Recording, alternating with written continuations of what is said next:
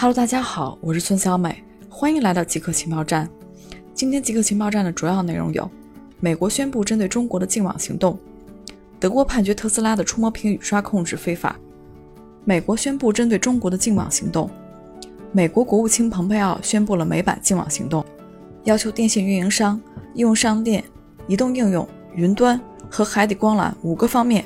来阻止中国应用和中国电信公司访问美国公民和企业的敏感信息。蓬佩奥表示，美国希望看到不受信任的中国应用从美国应用商店下架，并称中国的 TikTok 和微信是重大威胁。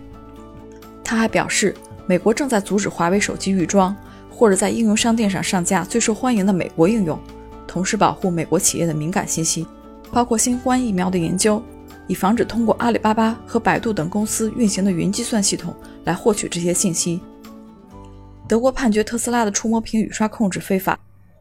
一位德国特斯拉司机在下雨时使用触摸屏去调整挡风玻璃上的雨刷速度，结果发生了车祸。地方法院对他进行了处罚，并处以一个月的驾驶禁令。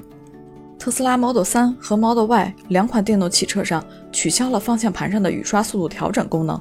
而是改用了自动驾驶相机，根据降雨速度来自动调整雨刷的速度。